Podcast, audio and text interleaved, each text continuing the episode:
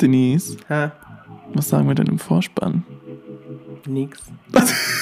Du kannst doch nicht sagen, wir waren jetzt über ein Jahr einfach offline und jetzt willst du auf einmal sagen, wir sagen nichts für den Vorspann.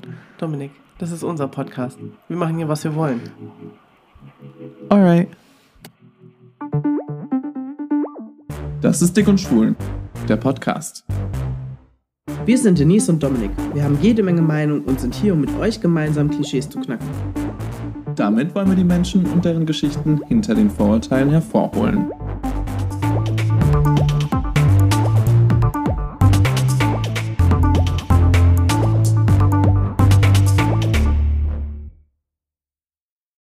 Ich liebe einfach diesen Blick, wenn du mich übers Mikro hinweg anstarrst. Das ist unglaublich. Warum ist das unglaublich? Ich meine, du hast auch diese Rehaugen und vor allem auch mit, deinen, Oh, mit, diesen neu, mit diesen neu gefärbten Haaren in Rot. Dann da diese, die, die einfach diesen Rahmen bieten um dieses Mikro rum. gib doch zu, ich sehe aus wie ein Fuchs. Nein, Okay. ich sag doch ein Reh. Ach so, Und jetzt geh, hüpf, hüpf über die Weide. Los mit geht's. deinen behaarten Rehbeinen. Wow. Es ist schon ein bisschen wärmer. Du darfst dir auch wieder die Beine rasieren, wenn du magst. Nein, danke. Aber tatsächlich, Das schützt bei Wind und Wetter. ich habe auch ganz viele ähm, Mädels auf Social Media gesehen, die sagen, fuck all your beauty standards. Ist so. Ich möchte meine Beine gerne behaart haben. Ja, weil wir Rehe sind. Obviously. Ich muss sagen, tatsächlich, ich meine, gut, ich bin schwul, ich stehe auf Männer, aber ähm, Aber behaarte, Beine behaarte haben schon haben was. was. Ich weiß auch nicht. Ich finde das Behaarten Wadeln. so, so ein paar schöne Wadel, gell? Mit Haar Ich dran. wusste, dass es kommt. Das ist schön. Magst du nochmal für uns singen? Ahirten Madel, mag ich nicht. Nee, ich singe nicht für euch. ähm, Denise, Ja, ein Jahr lang war es stumm um uns. Und jetzt auf einmal hauen wir einfach mal so random eine neue Folge raus. Was steht dahinter? man muss die Leute packen, wenn sie nicht drauf warten. Das ist ein bisschen aufregend gerade. Ist auch ein bisschen übergriffig, aber Ja. okay. Das ist in Ordnung. Das ist in Ordnung. Ja, ich glaube, die haben Bock, uns zuzuhören mal wieder. Also langsam haben sie vergessen, wie unsere Stimmen sich anhören. Jetzt wird es wieder Zeit. Du, ich habe selber vergessen, wie es war. Überleg mal, wir, wir haben hier versucht, mit neuen Mikros und neuem Equipment äh, so ein bisschen dick und schwul zu revolutionieren, saßen da, haben gedacht, "Mm, geil, das klappt bestimmt super, weil wir haben Geld in die Hand genommen und wir haben teure Mikrofone gekauft und auf einmal haben wir gemerkt, das funktioniert doch nicht so einfach. Spoiler-Alarm, it took us a while. Alter. Wir sitzen jetzt hier schon seit zwei Stunden und fangen jetzt erst an aufzunehmen. Toll. Yes. Aber wir haben Neues dazugelernt. Ich sehe nur noch äh, Lernfelder. Überall, wo wir sagen, ah, warum funktioniert das nicht? Wir lernen hier, wir lernen hier. Ja, und wir dürfen lernen. Das ist ein Prozess. Ja, Ich und wir glaube, lernen ganz, ganz viel. wichtig. Die letzten zwei Wochen waren geprägt von Lerneinheiten, lieber Herr Sommer. Ui. Ja, wir haben Haare raufen inklusive. Ja, es Äh, ja. What happened? Was hat dich zur Verzweiflung getrieben in den letzten zwei Wochen? Gut, sagen wir mal so. Wir sind ja, die letzte Folge, da ging es ja darum, wie unsere Zukunft ausgehen soll. Aussehen soll. Ausgehen wissen wir schon ganz genau, wie es soll. Ähm, und da haben wir gesagt, hey, wir brauchen ein absolutes Facelift. Unsere Webseite repräsentiert einfach null, was wir sind, was wir machen wollen. Und deswegen haben wir gesagt, okay, wir nehmen uns jetzt ein Wochenende und transformieren einfach mal unsere gesamte Webseite. Ein Wochenende. Well, ja, man kann sagen, so eine Webseite baut sich nicht von alleine und das hat schon einen Grund, warum eine Webseite bis zu 10.000 Euro kosten kann, wenn man die extern machen lässt. Ähm, ja, wir haben gedacht, nein, wir können das selber. Wir können es auch selber. And we did. We did it. And we did a great job. Then it crashed. And then it crashed. Genau. Und wir Also- wussten nicht warum. Und das war. Ja, das ist, ich glaube, immer so das Ding beim Webseiten erstellen. Manchmal hakt es einfach und du hast keine Ahnung, wo es hakt. Welches Plugin, welche Erweiterung, welches Design, welches Theme hat jetzt gerade dir da so reingeschissen, dass du denkst, okay, everything needs to go into the litterbox. Ich möchte aber hier an der Stelle nochmal applaudieren. Das mache ich jetzt nicht, damit euch nicht die Ohren wegfliegen, aber ich applaudiere quasi, ähm, ohne dass ihr es hören könnt. Denn der Dominik hat die zercrashte Seite einfach mal innerhalb eines Tages wieder aufgebaut. Yes, das war. Du hast gelernt. Ich habe gelernt, ja. Ja, also. Gut, ich meine, ich wusste ja, was ich aufbauen wollte, deswegen ging das relativ gut. Aber es hat schon den gesamten Tag gedauert, bis ich dann alles wieder zusammengebaut und gebastelt hatte und geguckt, dass es auch passt. Ja, aber. Und jetzt erstrahlt sie in neuem Glanz und gibt viel mehr wieder, wer wir sind, was wir machen.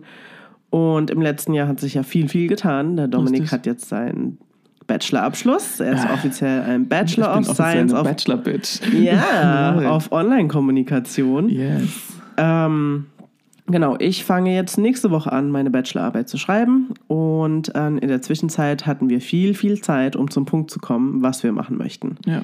Und rausgekommen sind wir bei Diversity und Inclusion Beratung und Employer Identity für Unternehmen mit Weitsicht und Herz.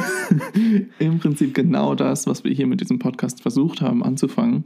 Ein bisschen die Horizonte von Menschen zu erweitern. Und wir haben gedacht, nee, wo verbringen wir die meiste Zeit unseres Lebens? Tatsächlich an unserem Arbeitsplatz. Und wenn wir uns da nicht wohlfühlen, weil wir uns einfach nicht, weil wir einfach nicht der oder die oder ja, weil wir einfach nicht die Person sein können, die wir gerne sein würden oder die wir auch sind, ähm, ja, lohnt sich das Ganze gar nicht. Ne? genau. Und dementsprechend haben wir uns ganz schön viele Gedanken dazu gemacht und wissen jetzt genau, wo wir hinwollen. Und dass wir jetzt wieder hier sind, hat auch einen Grund, weil wir jetzt richtig loslegen. Richtig. Und wir haben da ein kleines Goodie jetzt auf der neuen äh, Website. Es gibt nämlich jetzt einen Shop und da kann man jetzt was käuflich erwerben. Juhu.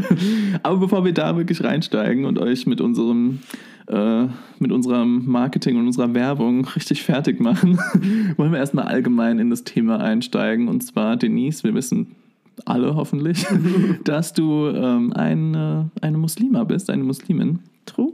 Und was steht denn jetzt im nächsten Monat im April an? Das ist nämlich ein ganz wichtiger Monat dieses Jahr für euch Muslime, ne? Ja, genau. Also in 14 Tagen startet der Ramadan 2021 und wir hören uns wieder die gleichen Fragen an wie jedes Jahr. Wirklich? Gar kein Wasser? Wirklich? Nur wenn es dunkel ist? Ja, wir machen das gerne. Ja, es ist anstrengend. Ja, wir machen es trotzdem. genau. Und das ist auch immer wieder Thema auf, an Arbeitsplätzen. Und ähm, ja, ich freue mich tatsächlich drauf. Ich habe letztes Jahr nicht gefastet, äh, weil ich da gerade ein Baby bekommen habe, der jetzt auch ein Jahr alt wird. Und ähm, das wird eine neue Erfahrung, eine Bachelorarbeit zu schreiben, während man fastet und erst um halb neun abends anfängt zu essen. Und die Zeit zieht sich immer weiter nach hinten raus. Ich glaube, Ende Ramadan sind wir um Viertel nach neun am Essen. Boah. Aber das wird, das haben wir schon immer gemacht. Millionen, Milliarden Leute machen das. Die Frage ist nur, Läuft. warum? Ich meine, für die Leute, die da draußen jetzt nicht äh, dem Islam angehören, warum torturet man sich für fucking einen Monat lang, ähm, um da durchzugehen? Was, warum macht man das? Ja, für uns ist ähm, der Ramadan eine der fünf Säulen des Islam. Es gehört zu unserem Glaubenssetting quasi dazu, zu fasten. Äh, es gibt natürlich immer Ausnahmen. Menschen, die eben ausgenommen sind vom Fasten, ähm, Schwangere, alte, kranke Menschen, ähm, Frauen, die ihre Periode gerade haben. Äh, Kinder, natürlich. Ist ja immer wieder eine schöne Debatte in Deutschland, äh, ob denn die Kinder mitfasten müssen. Nein, müssen sie nicht. Und ähm, Aber sie dürfen, wenn sie sagen, Papa, ja, will genauso also ich lasse meinen Sohn auch, äh, ich lasse ihn dann halt eine Stunde oder zwei fasten. Das ist für Ja. den schon so, ich habe eine Stunde nicht gegessen und getrunken. Das ist schon krass. Aber man gewöhnt die Kids schrittweise dran und wenn die sehen, dass Mama und Papa das machen, dann möchten sie das auch. Mhm. Also das ist so meine Erfahrung. Er wollte es schon mit vier. Und cool.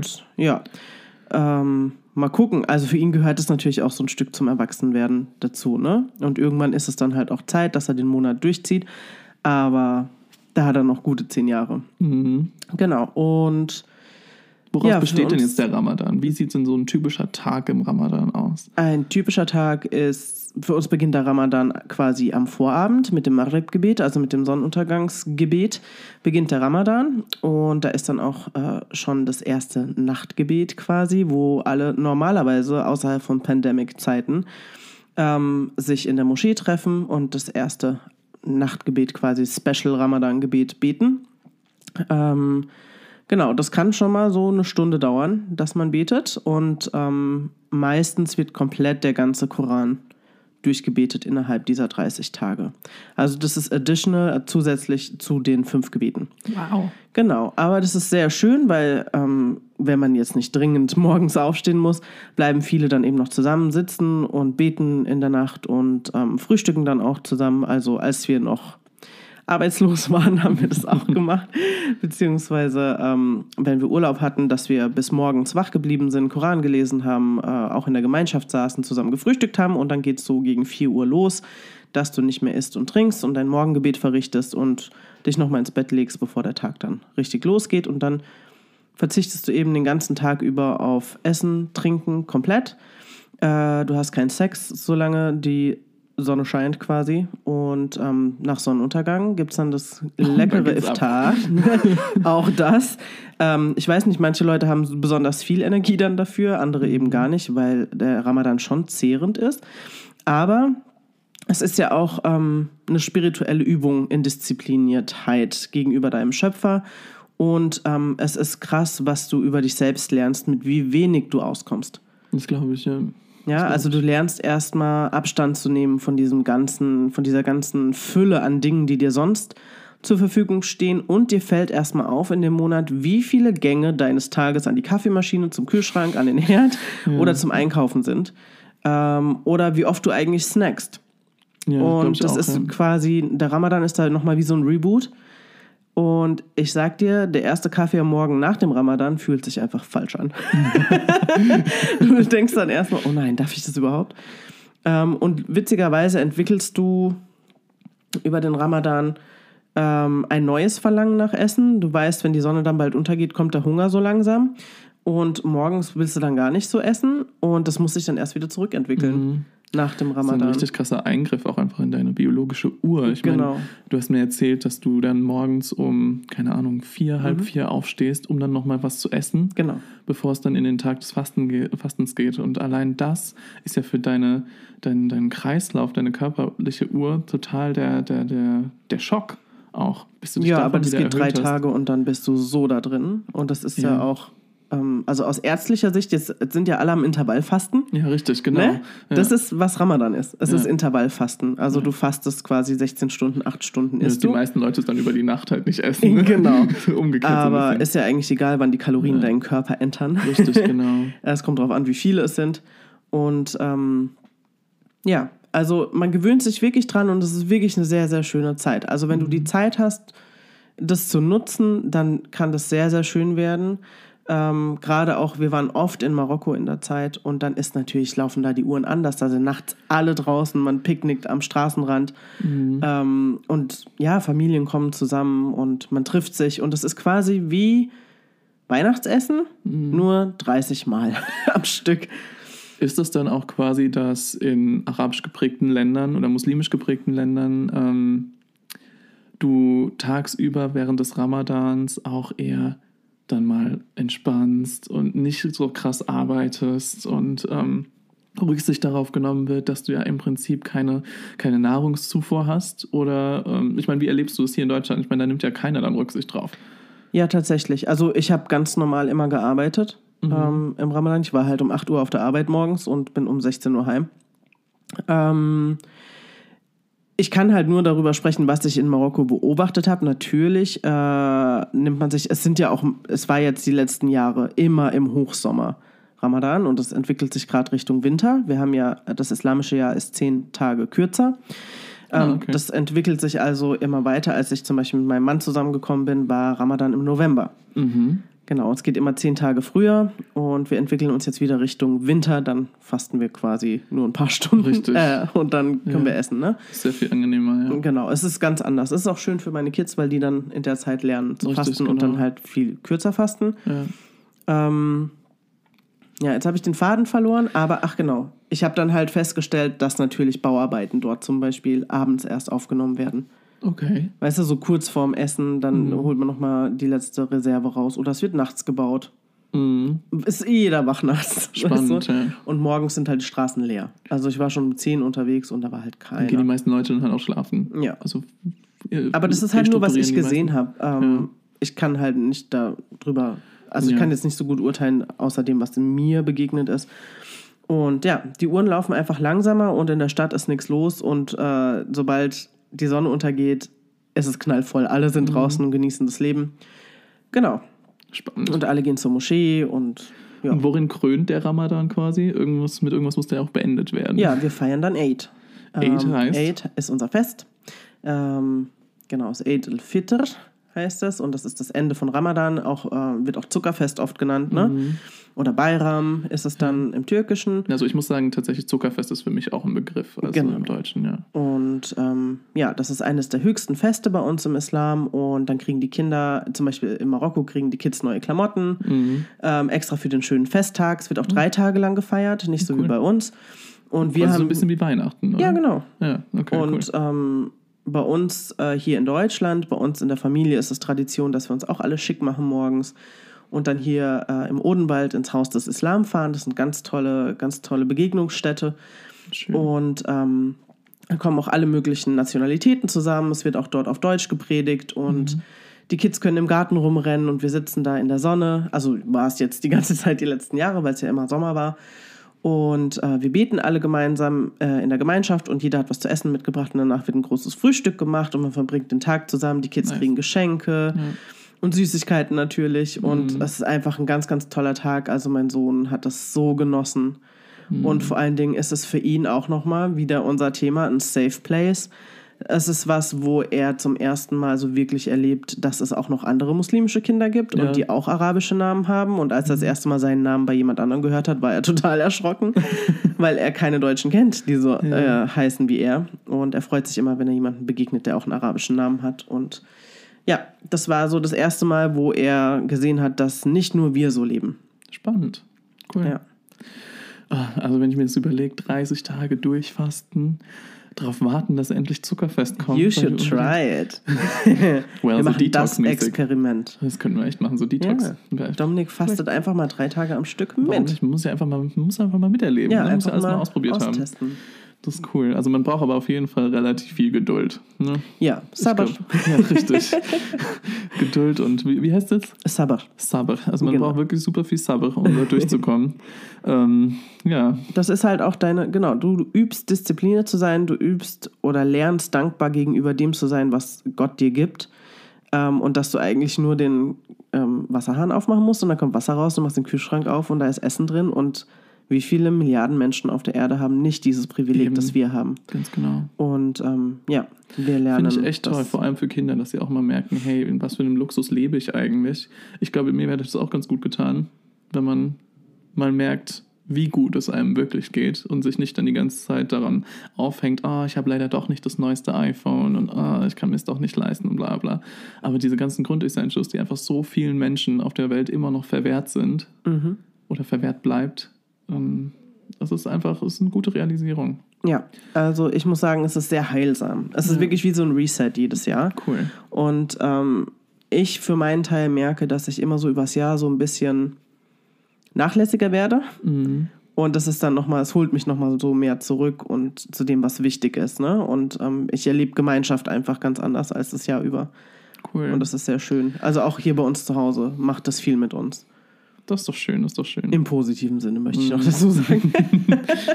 Lass uns doch jetzt mal ein bisschen tiefer auch noch in den Islam einsteigen. Ich finde das ja eine relativ spannende Religion, die von vielen Menschen als sehr, sagen wir mal, ja, hier im Westen als sehr gewalttätig und als restriktiv wahrgenommen wird durch die ganzen Stereotype, durch Länder wie zum Beispiel auch Saudi-Arabien, in denen der Islam jetzt als nicht wirklich äh, ja, freiheitsliebend äh, gelebt wird.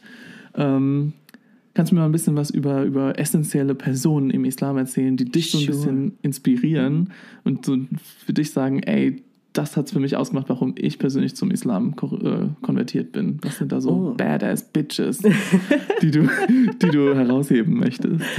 Ähm, ja, es gibt ja die vier Frauen, ähm, die besonders wichtig sind. Das sind die vier Frauen, über die gesagt wird, dass sie als erstes ins Paradies eintreten Halt, halt, dürfen. stopp, halt, stopp.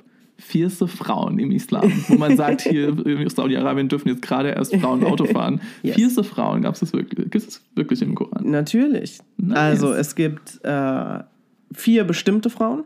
Mhm. Und ähm, da haben wir einmal Asia, da haben wir Maryam, da haben wir Khadija, da haben wir Fatima und es gibt Auch heutzutage natürlich ganz, ganz viele coole Frauen. Ja. Ähm, aber das waren vier sehr historische Persönlichkeiten, sage ich einfach mal, die schon immer badass waren. Und ähm, ich weigere mich zu sagen, dass muslimische Frauen nicht cool sind. Yeah. Ähm, weil die haben es damals schon gerockt, vor sehr vielen Tausenden von Jahren. Und Assia war zum Beispiel die Frau vom Pharao ähm, und die Ziehmutter von Moses. mhm. Ähm, genau, und die hat sich gegen ihren äh, Mann gewandt. Ihr kennt ja alle die Geschichte von Moses und äh, seinem Bruder und äh, also Aaron. ich habe gerade den arabischen Namen, Harun. Und ähm, genau, und dass äh, Moses quasi ähm, die Israeliten, war das in der Bibel, oder? Aus äh, Ägypten befreit hat, weil Ja. sie dort als Sklaven arbeiten mussten. Ganz genau. Genau, und Assia ähm, hat sich gegen ihren Mann ausgesprochen, den Pharao, der sehr, sehr mächtig war Ja. und es ja quasi mit Gott aufgenommen hat. Und ähm, hat sich gegen ihn ausgesprochen und ist mit Moses mitgegangen und hat auf Uh. alles verzichtet, obwohl sie ja eine Königin war. Ja. Ähm, weil sie daran geglaubt hat, dass ihr Sohn Moses, also ihr Adoptivsohn, ähm, ein Prophet ist. Und ähm, dass er äh, die Religion, also sie ist quasi ihm gefolgt als eine der ersten Anhängerinnen, was heute das Judentum ist. Überleg mal, die Frau war eine geschiedene Frau, badass wie noch was und wird vom Islam gefeiert. Wie geil ist Ja, das? absolut. Und ähm, ja, Miriam ist Maria, die Mutter von Jesus. Mhm. Ähm, und ähm, wir erkennen sie ja meist nur im Kontext von, ähm, sie ist jungfräulich Mutter geworden Mhm. und äh, hat quasi ein Wunder getan in ihrem Bauch oder Gott hat an ihr ein Wunder getan.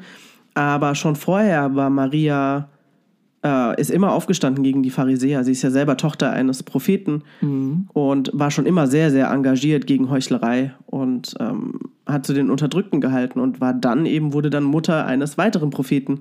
Ja. Und ähm, ja, ich finde, darüber wird einfach zu wenig geredet. Definitiv, vor allem wenn ich jetzt aus dem Christentum kommend oder stammend äh, das Ganze höre.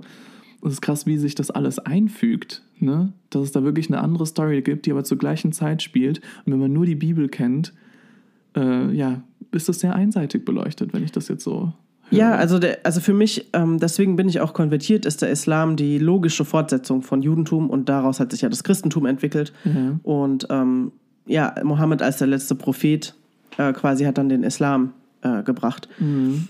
Genau. Und ähm, vieles von dem, was im Koran steht, ist einfach aus der Bibel und aus, der- aus der Tora. Ähm, Altes Testament eben. Ne? Nicht das Neue Testament, aber das Alte Testament und ähm, da überschneidet sich sehr, sehr viel. Und da denke ich mir ganz ehrlich, wieso muss man sich dann immer so unterscheiden?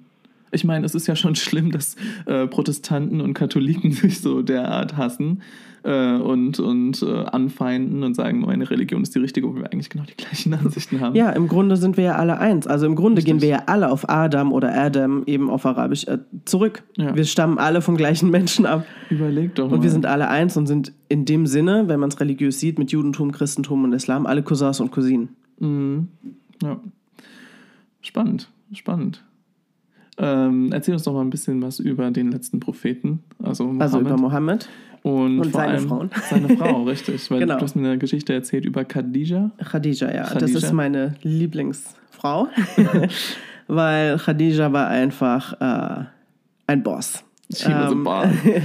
Sie war Boss einfach in Mekka und ähm, die reichste Frau von Mekka und äh, hat eine Firma geleitet und äh, Mohammed sallallahu alaihi wasallam war ihr Mitarbeiter und hat für sie So, Karawanen. stopp, das musst du mir jetzt nochmal gerade erklären. Was hast du gerade hinter Mohammed ich gesagt? sage sallallahu alaihi wasallam. Das Und heißt das heißt- Frieden und Segen seien auf ihm. Das äh, sagen wir immer dazu, wenn wir über Propheten reden. Ah, Ähm, auch wenn ich jetzt äh, über Jesus rede, also Isa, sage ich auch alaihi salam, Frieden sei auf ihm. Ja. Also wir segnen sie quasi wenn du über sie immer, sprichst. sobald wir über sie sprechen, sprechen wir auch Segenswünsche aus Oh, okay. ähm, für die Propheten, genau. Und ähm, genau, er war Karawanenführer bei Mhm. ihr. Sie war, war ja Handels, also Handelsfrau quasi. Und er hat sie war Single. Sie war nicht verheiratet. Sie war schon vorher verheiratet, schon vorher ja. Sie war schon vorher verheiratet. Ähm, und dann quasi auch geschieden. ich weiß nicht, ob sie geschieden war oder ihre Männer gestorben waren vorher. Ich glaube, sie war zweimal verheiratet. Oh Gott, ich will hier nichts Falsches sagen. Jedenfalls. Bring jetzt nicht in die Bredouille. ja, genau. Ich möchte keine Unwahrheiten erzählen, deswegen ähm, google it. Ähm, jedenfalls äh, hat er für sie gearbeitet und war auch ähm, als Al-Amin, also der Vertrauenswürdige, bekannt. Also generell unter allen Geschäftspartnern Und ich wollte gerade sagen Partnerin, aber no, that's not how it worked back Schade, then. schade. Ähm, genau. Und sie fand ihn einfach unheimlich nett und er war sehr schüchtern auch. Und tatsächlich war es auch so, dass sie ihm einen Heiratsantrag dann gemacht hat und nicht andersrum. Ah, okay. Was ja auch äh, total diese Gender-Stereotypen entgegenspricht. Heute ist ja immer noch so, ja, er muss den Heiratsantrag machen. Nee, sie wollte ihn heiraten und Richtig. sie hat ihn gefragt und er hat eingewilligt und dann haben sie geheiratet. Genau. Und ähm, als er die Offenbarung erhalten hat ähm, und wieder zurückkam, weil er hat viel gebetet in einer Höhle und hat meditiert und hat dann ist ihm der Engel Jibril, also Engel Gabriel, Gabriel, äh, ähm, erschienen und ähm, hat ihm die erste Sure quasi ähm, äh, ja, mitgegeben und offenbart. Und ähm, als er zurück nach Hause gekommen ist, hat er gezittert und hat gesagt, oh Gott hüllt mich in eine Decke. Ihm war so kalt und er war total durch den Wind. Und ähm, er hat seiner Frau erzählt, ähm, was ihm passiert ist und dass der Engel kam und ihm ähm, die erste Sure offenbart hat. Also damals wusste er natürlich noch nicht, was daraus wird, aber das war das erste Stück vom Koran. Und ähm, sie hat ihm geglaubt und sie stand an seiner Seite und sie wurde die erste Muslima. Wow. Ja, und äh, war auch immer bis zu ihrem Tod an seiner Seite und hat alle Hardships, alles, was denen passiert ist, weil natürlich die Leute in Mekka, die Quraysh, das war der Stamm damals, nichts davon hören wollten, weil das war damals viel mit Ikonen und ähm, äh, ja, mit viel Götterei, sag ich Ja. mal. Und ähm, sie waren halt beide, haben, sind durch Mekka gegangen und haben quasi gesagt, es gibt nur einen Gott. Und das ist Allah, ähm, das arabische Wort für Gott. Äh, auch die muslimischen, äh, die christlichen Araber sagen auch Allah zu Gott. Und ähm, ja, wurden natürlich angefeindet, weil das die Ordnung durcheinander gebracht hat dort. Und ähm, sie hat immer zu ihm gehalten und hat ihr ganzes Geld dafür eingesetzt, um Leute zu schützen, die mit, ähm, ja, die sich ihnen auch angeschlossen haben und ist auch mit ihrem Mann ja, durch dick und dünn dann gegangen und Ja, hat auf cool. viel verzichtet dafür, ähm, ja, dass sie äh, ist dafür eingestanden, woran sie geglaubt hat. Richtig Hat gut. ihm den Rücken gestärkt. Im Genau. Prinzip muss man nur einen Blick in den Koran äh, Ja. werfen, um zu schauen, wie fierce Ja. die Frauen damals waren. Genau, es ist halt auch vieles aus der Sunna, aus der mündlichen Überlieferung, aber da ähm, überschneidet sich ja viel, also es sind viele Erzählungen. Gibt es die tatsächlich auch verschriftlicht oder gibt es die Nee, nur das mündlich? sind, äh, es war damals alles mündlich. Auch der Koran wurde erst zusammengetragen, nachdem Mohammed schon gestorben war. Aber die Sunna, wie heißt das? Die bitte? Sunna ist die das, auch was der... jetzt heutzutage? Ja, äh, ja es Okay. gibt Bücher darüber. Ähm, aber die Sunna ist einfach das, was der Prophet gesagt und getan hat. Also am lebenden Beispiel quasi. Ne? Ah, Okay. Deswegen sind wir auch die Sunniten, also wir jetzt. Es Ah. gibt ja noch andere, äh, es gibt ja auch die Schiiten und Ja. noch viele andere Abspaltungen. Ähm, genau, aber das ist die Sunna und ähm, das ist, wie der Prophet gehandelt hat und was er gesagt hat und was man von ihm beobachtet hat. Spannend. Und daraus lässt sich halt viel für unser alltägliches Leben ableiten, weil nicht alles im Koran steht, sondern im Koran steht, achtet auf das, was der Prophet gemacht hat. Mhm. Genau. Cool. Ja, und äh, Mohammed hatte auch noch eine Tochter. Uh. Also er hatte mehrere Töchter, aber Fatima ist auch ähm, eine der vier Frauen, die ins Paradies als erstes dürfen. Und Fatima hat sehr ärmlich gelebt, nachdem sie geheiratet hat. Ja. Und äh, ihre anderen Schwestern wurden quasi reich verheiratet, ähm, beziehungsweise haben reich geheiratet und äh, Fatima eben nicht und ähm, wollte auch ihren Vater so ein bisschen um Unterstützung bitten. Und er hat gesagt, nee, gebe ich dir nicht, Mhm. weil es gibt Menschen, die es noch viel härter haben als du, die gar nichts haben. Mhm. Und du bist dafür da, das auszuhalten. Und sie war auch schon, bevor sie geheiratet hat, ähm, immer in der Moschee und hat ähm, ja die Armen gespeist quasi und hat sich immer darum gekümmert, dass jeder einen Platz zum Schlafen hatte und was zu essen. Und ja, hat sich quasi aufgeopfert für das, woran sie geglaubt hat und ähm, das, was ihr Vater quasi verkörpert hat. Genau, und ähm, ihr wird als einzige der Töchter ähm, der Platz im Paradies zugesichert als allererstes. Na, cool. Die, die auf alles verzichtet hat. Genau. Ja, also das sind so ist doch eine schöne die Metapher vier auch, Frauen. ne? genau. Toll, eine schöne Metapher. Du hilfst Leuten und wirst dafür später belohnt. Auf jeden Fall. Das ist tatsächlich auch Ein etwas. bisschen ähm, Karma-mäßig. Ne? Genau, das ist ja auch, genau, ich sage ja auch immer, wenn du gute Taten tust im Islam, und es steht auch im Koran, keine gute Tat wird jemals von Allah übersehen. Wenn sie noch so klein ist wie eine Ehre, Ja. äh, so ein Körnchen in so einem Weizending, ähm, Allah übersieht nichts. Schön. Ja, und ähm, am Ende wird dir das alles äh, wieder zurückgezahlt, tausendfach und Allah wird dir was Besseres geben. Ähm, das ist tatsächlich etwas, was äh, mich immer wieder motiviert, weil ich denke, ich gebe einfach von dem, was ich habe, ich werde es ersetzt kriegen. Mhm. Und ja, auch weil du gesagt hast, dass das so gewaltvoll geprägt ist, dieses richtig, Image genau, von uns. ja. Im Islam die Message schlechthin von allen Propheten Mhm. bis hin zu Mohammed war, sei ein guter Mensch. Überleg mal. Ja, sei einfach ein guter Mensch und ähm, ja, kümmere dich um andere und gib ihnen, guck mal, Jesus. Ja. Gib dir Jesus, ja, der ähm, äh, einfach ohne alles gelebt hat, ja, so ein Wanderprediger war und sich mit allen, ja, mit jedem umgeben hat, der von der, von, von der Gesellschaft verstoßen war, ja. Ähm, ja, Maria Magdalena zum Beispiel. ja, Ne? zum Beispiel. Er hat Ja. mit den Kranken gesessen Richtig. und äh, ja, mit den Armen und denen, die nicht angesehen waren. Und Ja. das ist das, du sollst ein gutes Herz haben. Du sollst die anderen lieben, wie du dich auch selbst lieben würdest. Und das ist absolut auch eine Message, also Compassion und Empathie und Mitgefühl, das ist so, so wichtig. Essentiell für den Ja, Islam. okay. und ähm, das Wort der Barmherzige ist das, was im Koran am häufigsten gegenüber Allah erwähnt wird. Ja, also dass Cool. er der Barmherzige ist. Und ähm, deswegen finde ich das so schlimm. Also klar, was in vielen Ländern heute abgeht, ist sehr gewaltvoll. Ja. Wie bestimmte Dinge ausgelegt werden und gerade gegenüber Frauen ist gewaltvoll. Ich will das nicht verschweigen, aber das ist nicht die Essenz von Islam. okay.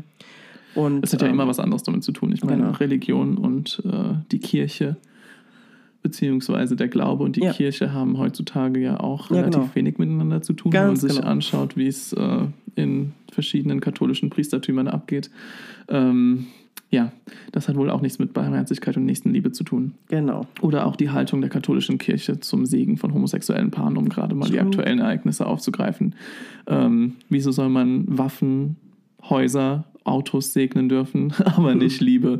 Das ist äh, spannend, wie der Umgang mit Sünde auch ist. Und da möchte ich tatsächlich auch äh, überleiten zum islamischen, äh, ja, zum, zum islamischen Verständnis von Sünde. Ähm, reden wir ein bisschen über das heiß begehrte Thema queere Liebe im Islam. Ich habe mich ja im Vorlauf auf diese Folge auch ein bisschen vorbereitet und geschaut, wie denn eigentlich queere Liebe vom Islam aufgefasst wird. Und ganz viele, ich meine, es gibt ja verschiedene Rechtsschulen oder Traditionen, wie man es nennt. Es gibt ja anscheinend sechs große Rechtsschulen im, im Islam Ich habe momentan. gerade vier im Kopf, aber ja, kann sein. Das haben die gestern gesagt, ich bin kein Theologe, bitte. ne? Ja, ich auch nicht. Also mich äh, alles, was ich hier fest. sage, bitte, äh, wenn ihr mir nicht glaubt, googelt Es äh, Es kann sehr gut sein, dass jemand anders das sehr viel besser weiß als ich. Ich Ja. bin keine Gelehrte. Ja.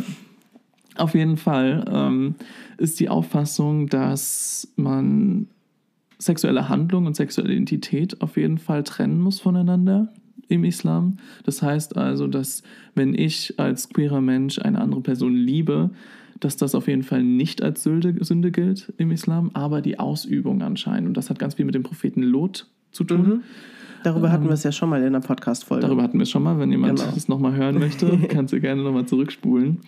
Ähm, und mit der Auffassung von Gewalt, mit der Auffassung von Vergewaltigung und dass das ganz schnell auch in der Übersetzung mit Homosexualität gleichgesetzt wird, auch Pädophilie, die dann vom, äh, von Gott, von Allah ähm, verurteilt wurde und zur Sünde gemacht wurde.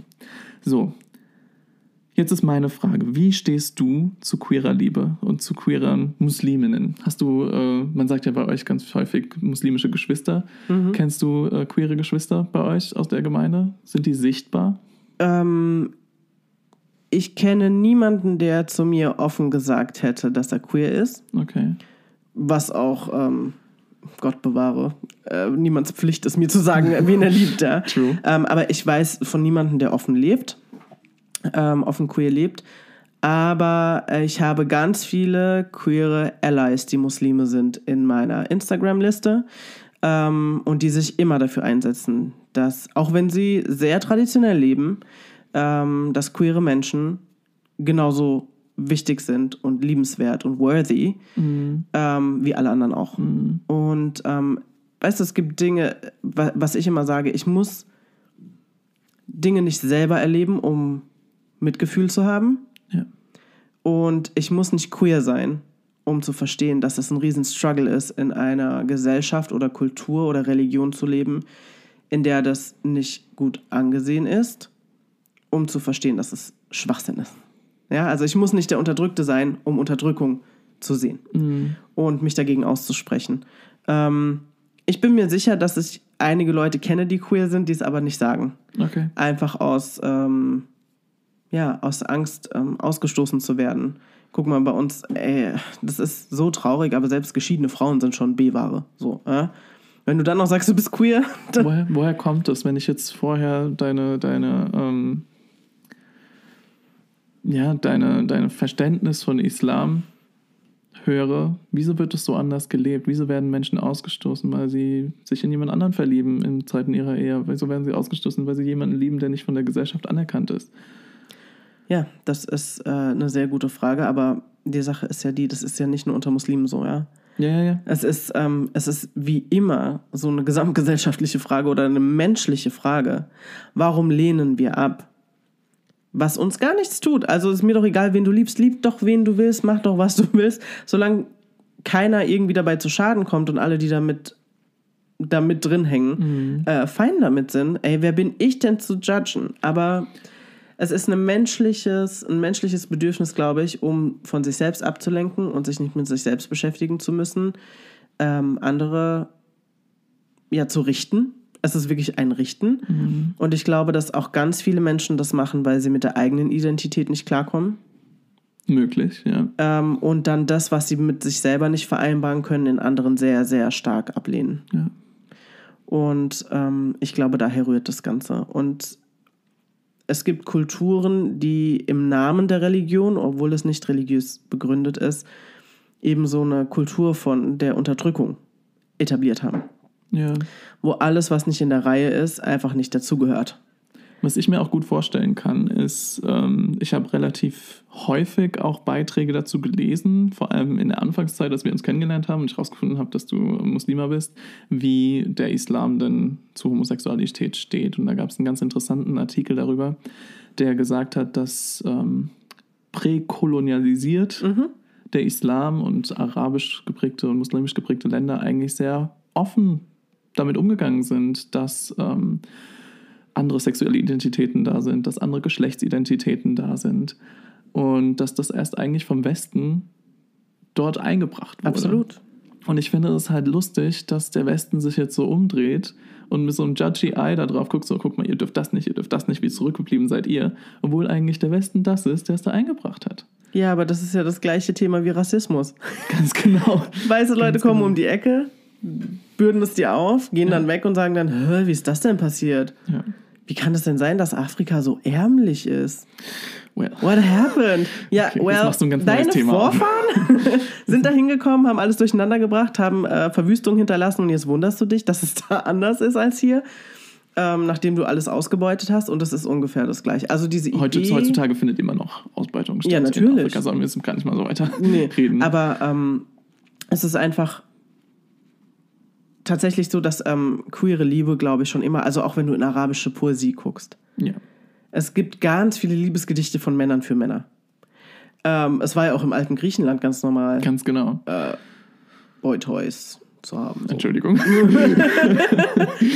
Ähm, ja, es gab ja Jungs, die quasi nur dafür da waren. Ähm, aber es war schon immer da. Es wurde aber auch offen gelebt. Das ist nämlich genau Ja, das. es wurde auch offen gelebt. Es war schon da. immer da. Und auch heute siehst du noch in arabischen Ländern Männer, die Hand in Hand gehen.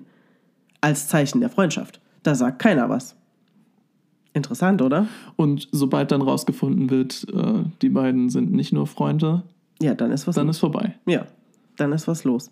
Also Ei, ich ei. finde es schlimm, dass es immer noch die Todesstrafe gibt. Ja. Auf queere, also gerade meistens auf männlich queere, also homosexuelle, schwule Liebe. Warum schwule Liebe? Was Keine mit lesbischer Ahnung. Liebe oder andere? Ja, ich weiß nicht, warum da so ein Unterschied gemacht wird. Aber das ist auch so ein männliches Denken. Das ist männliches Denken, sag Sind ich wir da schon Also, wieder bei Toxic Masculinity? ja, angekommen? genau. Okay. ist es, wenn zwei Frauen rumknutschen, oh, mach noch mal. Wenn zwei Männer das machen, ist so, oh, geh mir aus den Augen. Ich muss sagen, ich muss sagen, das ist auch viel Pretend. Also viel Heuchelei, die da passiert. Ich war ähm, vor, Gott, ist das jetzt schon drei Jahre her?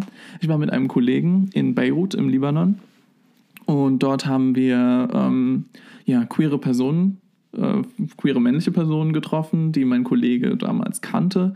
Und da sind wir mit denen auf jeden Fall auch auf eine, eine schwule Party beziehungsweise auf eine, eine Homo-Party gegangen. Ja. Es war richtig schön, ja, Leute sind dort getanzt, haben, haben rumgemacht miteinander, aber nur die Frauen. Nur Frauen durften miteinander rummachen, weil es standen Leute am Rand, die mit einem Laserpointer äh, auf dich gezeigt haben, wenn du einem anderen Mann zu nahe kamst, selbst als Mann. Und da dachte ich mir, wow, what the fuck? Äh, am Anfang war ich richtig verstört davon, habe mich auch gar nicht getraut, irgendwie so ein bisschen, ich meine, wenn man in der Disco tanzen, in der Disco im Club tanzen geht, ähm, tanzt man ja schon auch mal gerne mal näher, auch wenn es nur aus Spaß ist und nicht wirklich ernst gemeint ist. Da das, das habe ich mich nicht getraut. Aber je später der Abend wurde, desto weniger haben die Leute dann mit dem Laserpointer drauf gezeigt. Irgendwann sind die weggegangen, dann haben die Leute gemacht, was sie wollten. Ja. Was ist das? Was ist das für eine Fassade, die nach außen hin so äh, ja, restriktiv wirken möchte und kontrollierend und, und fast schon homophob ja, gegenüber männlich-queeren Personen? Was ist das? Woher kommt das? Ey, ich habe keine Ahnung, aber ich glaube wirklich, das ist toxische Männlichkeit. Ja. Ähm, es ist genauso wie mit Männer müssen stark sein, bla bla bla. Ja. Und das ist, ja, das ist, oder diese Frage, ja, wenn ihr dann zusammen seid, wer von euch ist die Frau? Hä?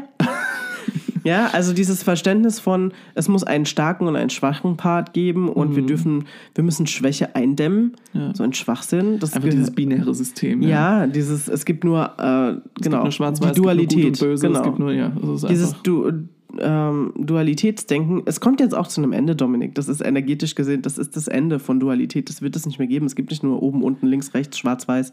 True. Ähm, und wie junge Leute heutzutage damit umgehen, ist ja auch, ich finde es so schön zu sehen, dass Leute mit einer, äh, junge Menschen mit einer ganz anderen Selbstverständlichkeit an ihre Gender ähm, Identität rangehen. Tatsächlich auch lieben. ein Exkurs dazu. Gen Z ist das. Mhm. Ne?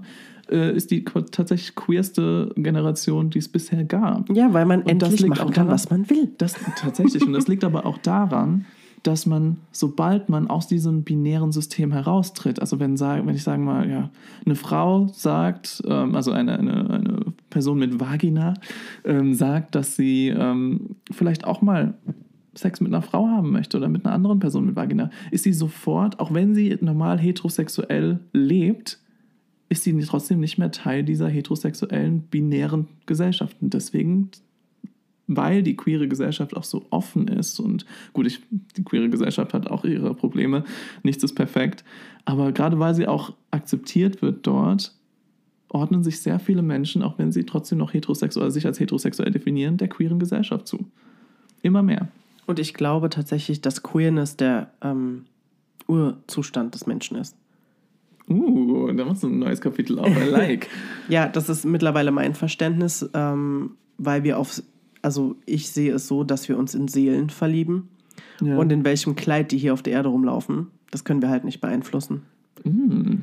Und ähm, ob das jetzt ein Mann, Frau, Non-Binary oder wie auch immer die Person sich definiert oder sich eben auch gar nicht definieren möchte, mhm. genderfluid ist oder sonst irgendwas, ist mir persönlich eigentlich Latte. Du weißt nie, wer dir über den Weg läuft und du energetisch so angezogen bist von der Person und dann ist es zufällig eine Frau. Ja. Und? Weißt du, was willst du tun?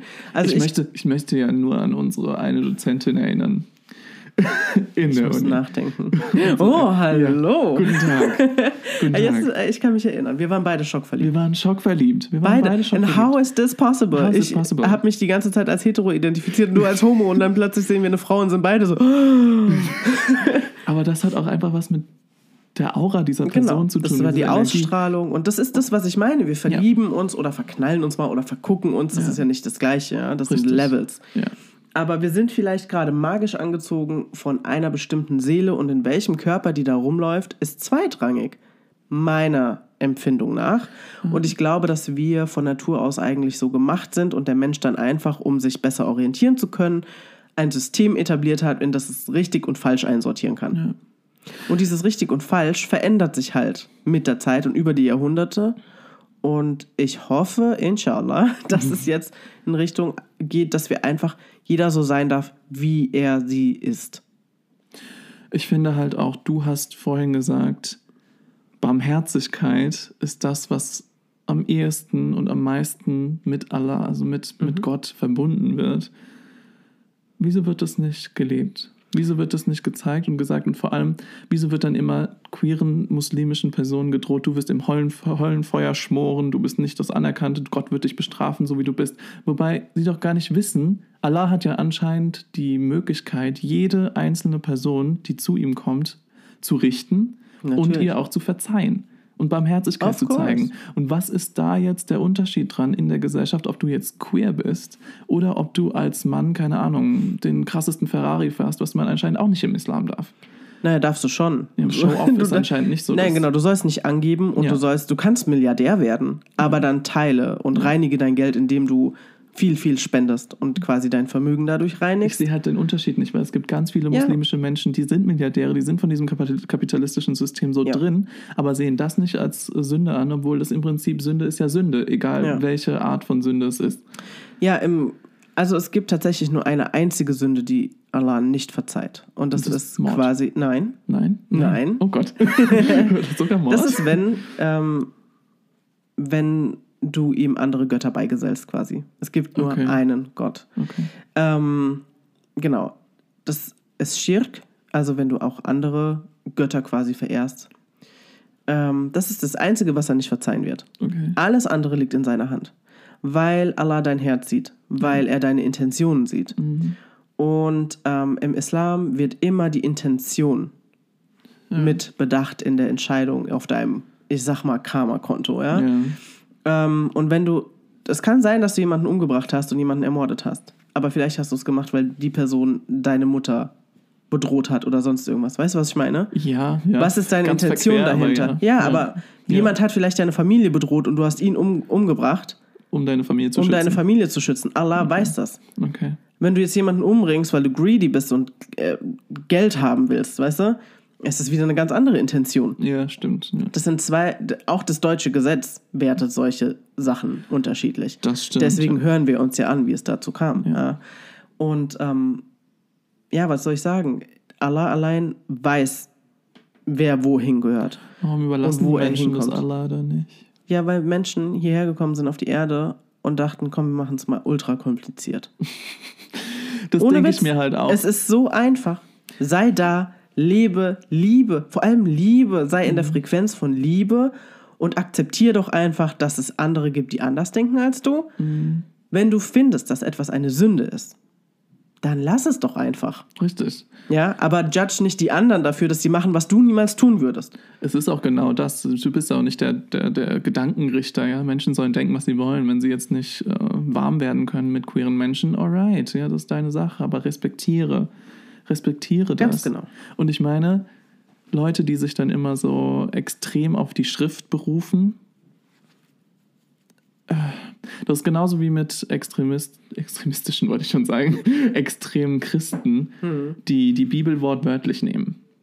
Die Bibel wurde auch nur von einem Menschen niedergeschrieben. Ja? Das ist auch nicht das wahre Wort, das Gott, das, das Universum, wie man es auch nennen möchte, äh, den Menschen mitgegeben hat. Das ist eine Interpretation und je länger das auf dieser Welt kursiert und je weiter es immer wieder übersetzt wurde von anderen Menschen in andere Sprache, es ist immer ein, es ist nicht objektiv. Genau, es ist immer noch ein Stück Meinung, Gedankengut mit eingeflossen und hat verfälscht. Das Also ist genauso wie Homosexualität, das Wort, das gibt es in der Bibel nicht in der Ursprungsform. Das wurde dann von irgendwelchen drei Priestern, die zusammensaßen und gedacht haben, ah, das darf man jetzt aber so interpretieren, auch mit reingeführt. ja, Und das Gleiche passiert nun mal auch im Islam. Und deswegen Absolut. finde ich, dass diese heiligen Schriften, so wie du sie sagst vorhin, wie das Sunna, die Sunna. dass das einfach Geschichten sind, an denen wir uns orientieren dürfen. Dass Genau. das Geschichten sind, die wir erzählen dürfen, aber die wir nicht wortwörtlich nehmen. Zum Beispiel auch in der Bibel ist es eine Sünde, ähm, Shellfish, äh, so, ja. Meeresfrüchte Mhm. zu essen. Die meisten Christen gehen und, und gönnen sich eine Schrimpplatte, Ja. weißt du? Ja, ja. ja. Es ist, äh, ja. Warum werden die einen Geschichten so extrem gewichtet und die anderen nicht? Ja, Das ich ist weiß, wieder ich dieses glaube, System es der hat, Dualität. Genau, und es hat bestimmt irgendwann mal irgendwelchen Menschen in die Karten gespielt. Und dann ist, hat sich eine Tradition festgesetzt, die im Grunde gar nicht passt. Ja. Weil im Grunde ist zum Beispiel auch der Islam höchst, also zu seiner Zeit, als er entstanden ist, höchst emanzipiert.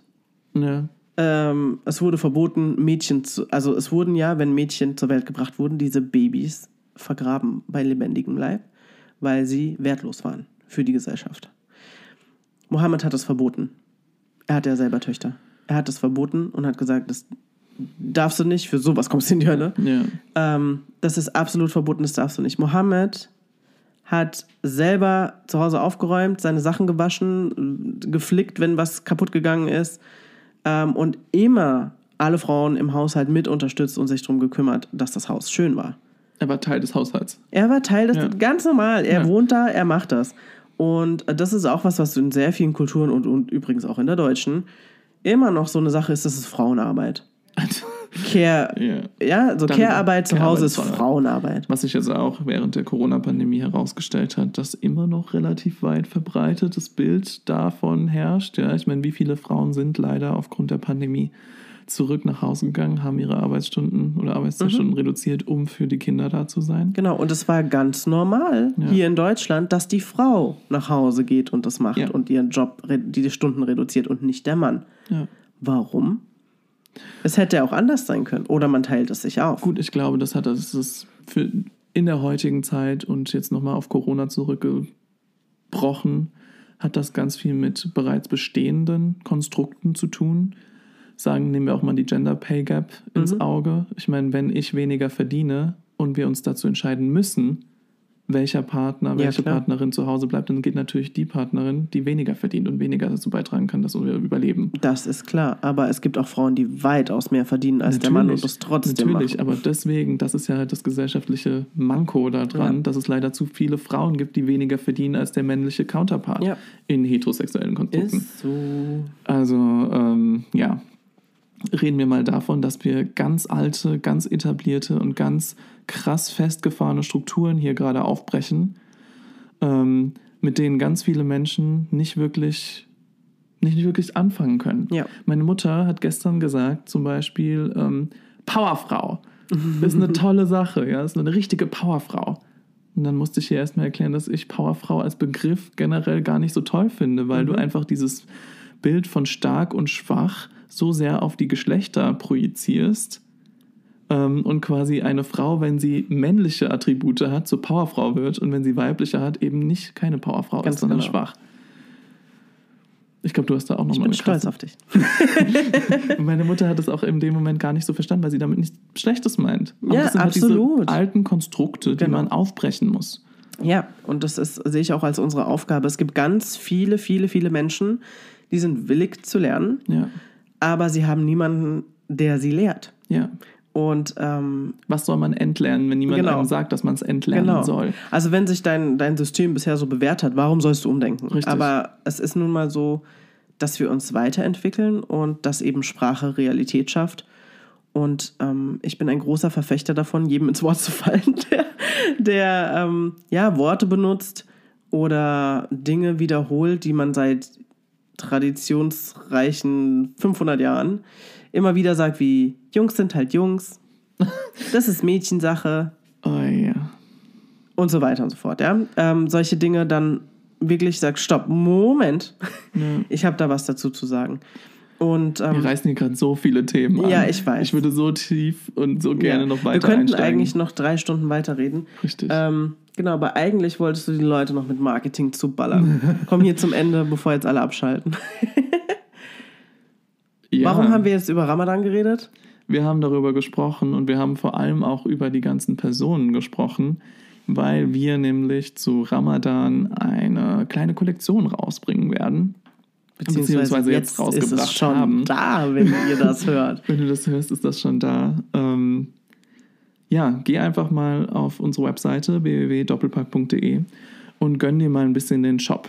Da kannst du dir, wenn du muslimische Freunde hast, Freundinnen hast, ähm, Bekannte hast, da kannst du ähm, ein bisschen was einkaufen zum Zuckerfest.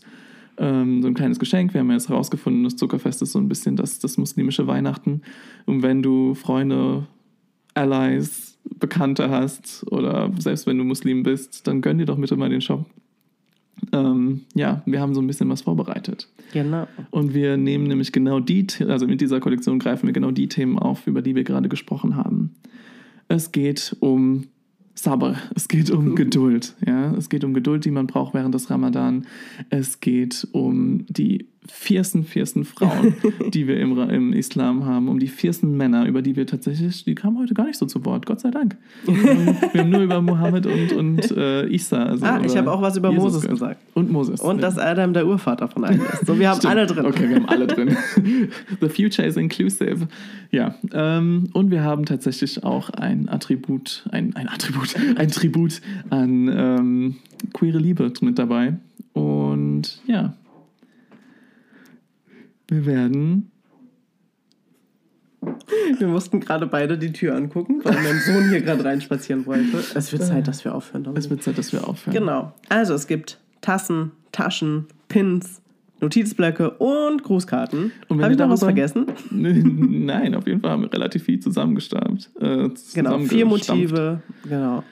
Und falls du jetzt noch mehr über unsere Arbeit erfahren möchtest, über unsere Arbeit, wie wir Diversity und Inclusion noch weiter in Unternehmen tragen, dann folg doch bitte einfach unserem Instagram-Account Doppelpack Mit Doppel-K. mit Doppel-K. Ähm, falls du falls du uns privat noch ein bisschen mehr äh, ja, Folgen? ertragen möchtest, weil du noch nicht genug von uns hast, becoming.denise ist Nein, doch. Oh Gott. Ja, doch, das ist dein Instagram-Account. Schon seit einem Jahr, Dominik. Ja, mein Instagram-Account ist Call Me Dominic, falls du. Call him by his name. Yes, call me, call me. Ja, und dann möchte ich mich erstmal bei dir bedanken. Danke, dass du uns so ein bisschen in die Welt des Islams eingeführt hast. Und ja, spannendes Thema auf jeden Fall, wie sich so alles entwickelt hat. Ich glaube, wir sind, wir haben relativ viel angerissen. Wir sind, konnten nicht so tief reingehen, wie ich das jetzt gerne gehofft hatte. Aber dafür ist ja in der Zukunft noch Zeit. Ja. Wann die nächste Folge kommt, keine Ahnung. Keine Ahnung. Lass dich überraschen. Lass wir werden jetzt sehr intuitiv die Folgen aufnehmen, so wie wir Bock haben. Und ja, Aber- wenn du eine Idee hast für ein Thema, über das du uns säuseln hören möchtest, Säuseln. dann äh, schreib uns einfach. Und DM uns auf Genau. Instagram. genau, entweder at dick und schwul, at doppelpack oder at becoming.denise oder at callmedominic, je nachdem, was deine Präferenz ist. Mm. Ach so, machst du den Abschlusssatz heute für uns, Dominik? Oh mein Gott, er weiß nicht mehr, was der Abschlusssatz ist. Ich mach das für uns heute. Sagst du mal kurz Tschüss? Tschüss, mach's gut. Oh mein Gott, ich versinke im Boden. Dick und Schwul ist eine Doppelpack-Produktion.